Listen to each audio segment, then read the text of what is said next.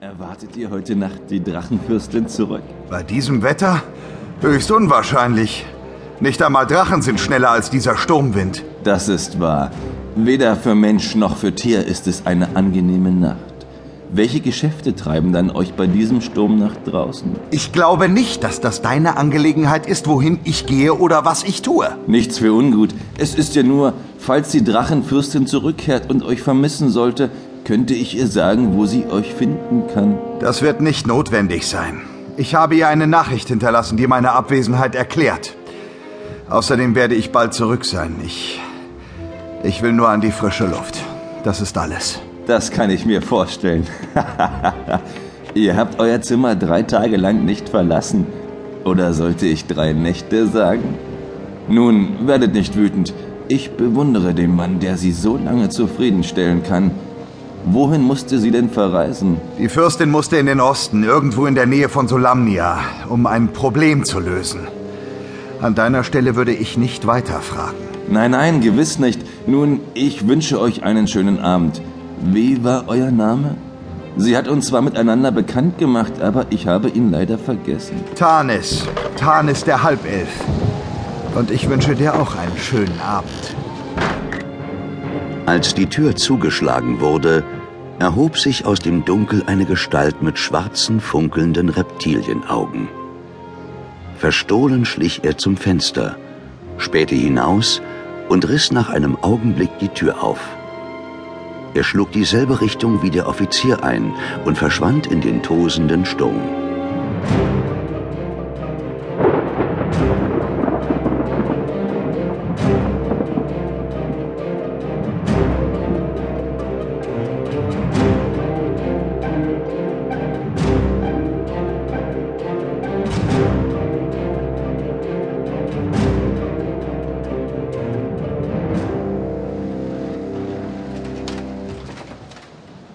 Karamam, ich habe draußen ein Geräusch gehört.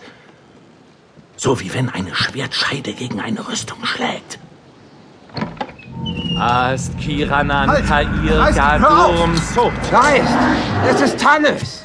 Tannis, wo warst du? Wir haben uns solche Sorgen gemacht. Bei allen Göttern, du frierst ja. Ich werde das Feuer schüren. Geist, ist bei dir wirklich alles in Ordnung? Mach dir um mich keine Sorgen. Du solltest lieber die anderen holen. Du hast recht. Zuerst würde ich mir etwas anziehen. Wo bist du gewesen, Halbelf? Ich, äh, ich wurde von einem Drachenfürsten gefangen genommen. Der Fürst dachte natürlich, ich wäre einer seiner Offiziere und äh, bat mich, ihn zu seiner Truppe zu begleiten, die außerhalb der Stadt stationiert ist. Natürlich musste ich dem Befehl nachkommen, sonst wäre er argwöhnisch geworden. Tja, und äh, erst heute Nacht konnte ich verschwinden. Interessant. Was ist interessant? Ich habe dich noch nie lügen hören, Halbelf. Ich finde es recht faszinierend. Mein Freund, wir haben uns solche Sorgen gemacht. Mein Bruder, wir haben befürchtet, man hätte dich gefangen genommen. Getötet. Wir wussten nicht. Was ist geschehen? Wo warst du? Oh, es tut mir leid, Hannes. Wir sind egoistisch. Du frierst und bist müde und wir halten dich mit Fragen auf. Und wir müssen morgen früh aufstehen, um an Bord zu gehen. Verdammt, Goldmond, sei keine Närrin! Bei diesem Sturm werden wir nirgendwo an Bord gehen. Wenn wir morgen nicht aufbrechen können, versuchen wir es eben einen Tag später. Mach dir deswegen keine Sorgen, Tannis. Die Drakonier werden bei diesem Wetter nicht rausgehen. Wir sind sicher. Ich weiß, es tut mir leid.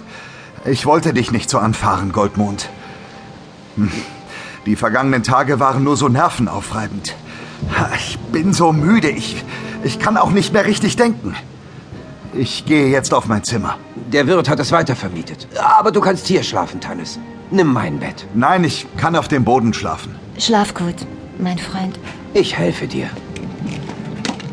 Soll ich dir etwas zu essen besorgen? Etwas zu trinken? Vielleicht Glühwein? Nein, ich will einfach nur schlafen. Dann nimm zumindest meine Decke.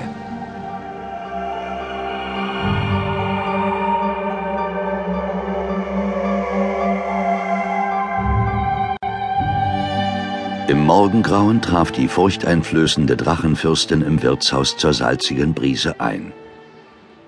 Der Sturm konnte dieser wütenden Person nichts anhaben. Im Gegenteil.